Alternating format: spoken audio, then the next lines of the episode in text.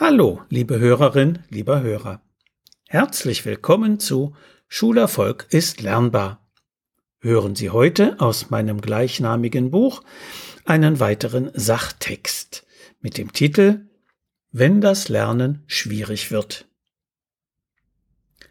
Wie gefällt es dir in der Schule? frage ich den kleinen John kurz vor den ersten Herbstferien seines Schülerlebens. Super cool, kommt es zurück. Fast alle Kinder sind vor dem Schulstart und in der ersten Zeit danach glücklich. Endlich dürfen und können sie all die Dinge lernen, die die Größeren bereits beherrschen. Doch wenn es mit dem Lernen nicht so gut klappt, sinken Schulfreude und Motivation rapide. Vor allem, wenn Lehrerinnen und Eltern die Lernfortschritte der Kinder schon früh über den Vergleich untereinander bewerten, wirken sich Lernhandicaps dramatisch aus. Warum aber klappt das Lernen bei etlichen Schülerinnen und Schülern nicht so, wie es klappen sollte? Erstens Gründe, die im Kind selbst liegen. Um das Lesen, Schreiben und Rechnen erfolgreich lernen zu können, muss ein Kind bestimmte Voraussetzungen mitbringen. Intelligenz ist eine davon, es sind allerdings nur wenige Prozent der Menschen so gering begabt, dass sie deswegen nicht zu einem Schulabschluss gelangen.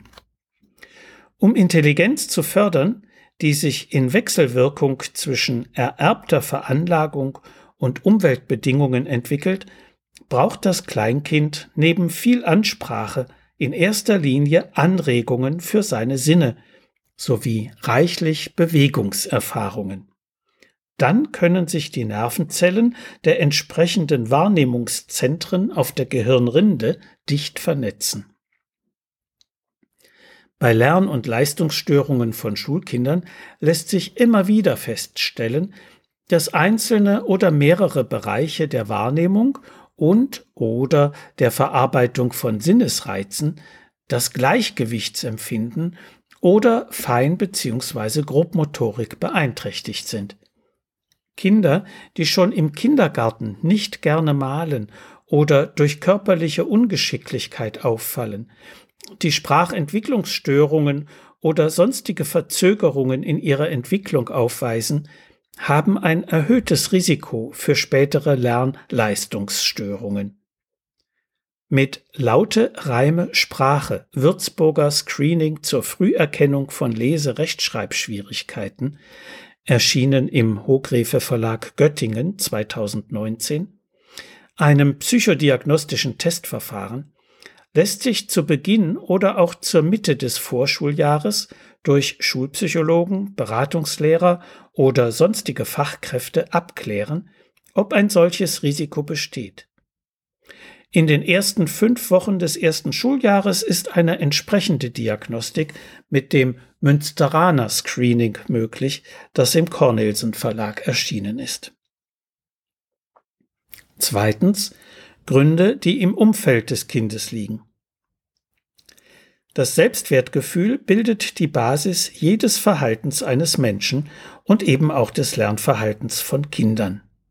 Ihr Selbstwertgefühl wird bereits sehr früh im Leben durch die Reaktionen der unmittelbaren Bezugspersonen ausgeprägt. Erfährt ein Kind von klein auf, dass es willkommen ist, redet und lacht man viel mit ihm, stört sich nicht an seinen natürlichen Lebensäußerungen wie Schreien oder Weinen und auch nicht daran, dass es etwas schmutzig oder gelegentlich mal kaputt macht, lässt es eigene Erfahrungen sammeln, auch solche des gelegentlichen Scheiterns, dann wird ein positives Selbstbild entstehen. Ich bin okay, so wie ich bin. Solche Kinder trauen sich mehr zu, weil sie keine Angst vor den Folgen eines Scheiterns haben, denn sie sind immer ermutigt worden. So zeigen sie in der Schule auch eine höhere Leistungsmotivation, die von Hoffnung auf Erfolg geprägt ist.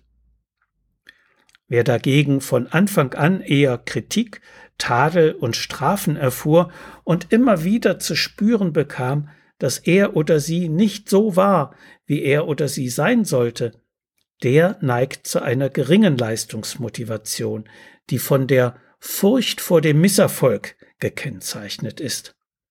Konkret äußert sich diese Haltung in Trödeln oder Lernvermeidung und Äußerungen wie Das kann ich sowieso nicht oder Dafür bin ich zu dumm. Ich erlebte einst ein Mädchen aus italienischem Elternhaus, das eine Leserechtschreibschwäche entwickelte, weil seine Mutter von Anfang an glaubte, das Kind würde sich mit der Schriftsprache schwer tun. Sie übte viel mit ihm, aber da sie selbst nicht gut Deutsch sprach, behinderte sie seinen Übungserfolg unbeabsichtigt. Zudem pflanzte sie dem Mädchen so lange Zweifel an der eigenen Lernfähigkeit ein, bis es nicht mehr an sich glaubte. Die zunehmenden Misserfolge verstärkten den Teufelskreis von Versagen und Verzagen.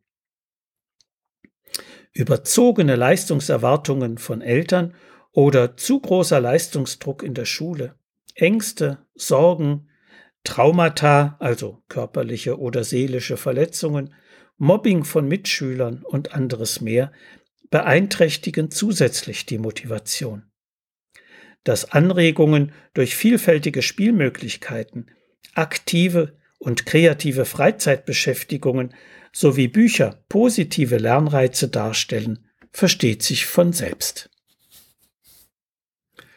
Drittens Gründe, die in der Qualität des Unterrichts liegen.